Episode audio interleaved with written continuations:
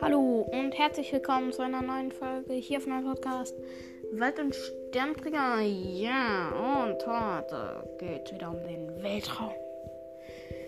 Das Universum heißt die Seite heute. Mikroskop. Kennst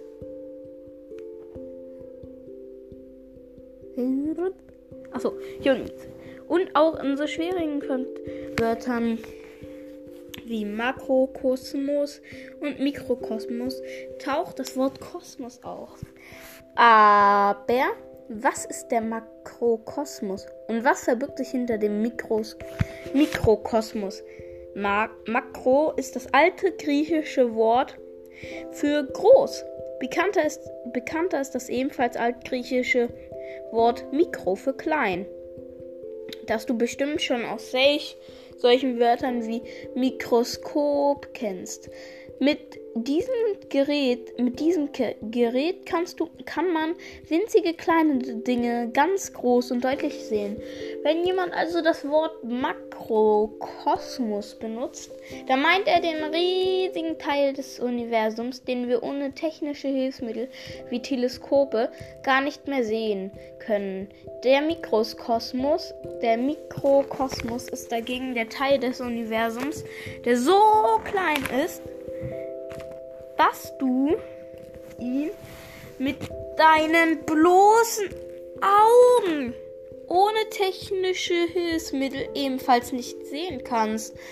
Erst unter dem Mikroskop zeigt sich hier zum Beispiel die winzige Welt der Bakterien oder Viren bis hin zu einzelnen Molekülen.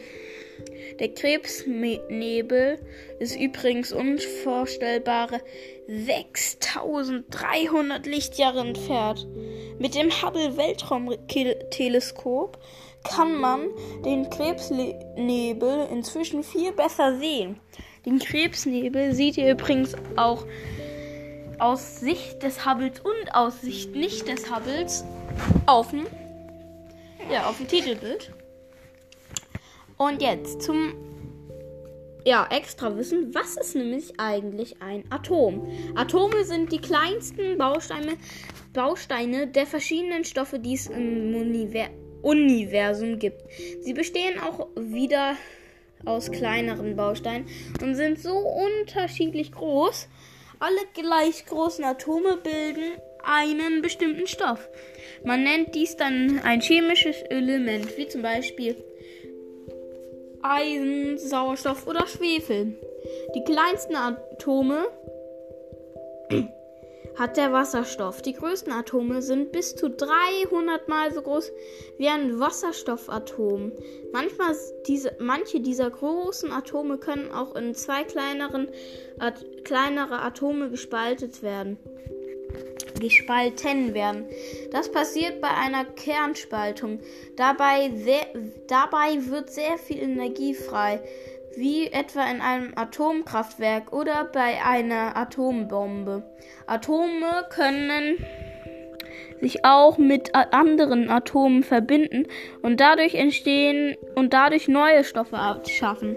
So entsteht Wasser durch die Verbindung von einem Sauerstoff und zwei, mit zwei Wasserstoffatomen. Eine Verbindung von mehreren Atomen nennt man ein Mole Molekül. Von waren wir gerade im Bereich der riesigen Zahlen? So sind wir beim Mikroskosmos im Reich der winzigen Zahlen. Nimm dir einmal ein Lineal und schau, wie klein ein Millimeter ist. Auf dieser winzigen Strecken, Strecke würden mehr als 10 Millionen Wasserstoffatome Platz finden. Das war's auch mit dieser Folge. Bis zum nächsten Mal und ciao, ciao.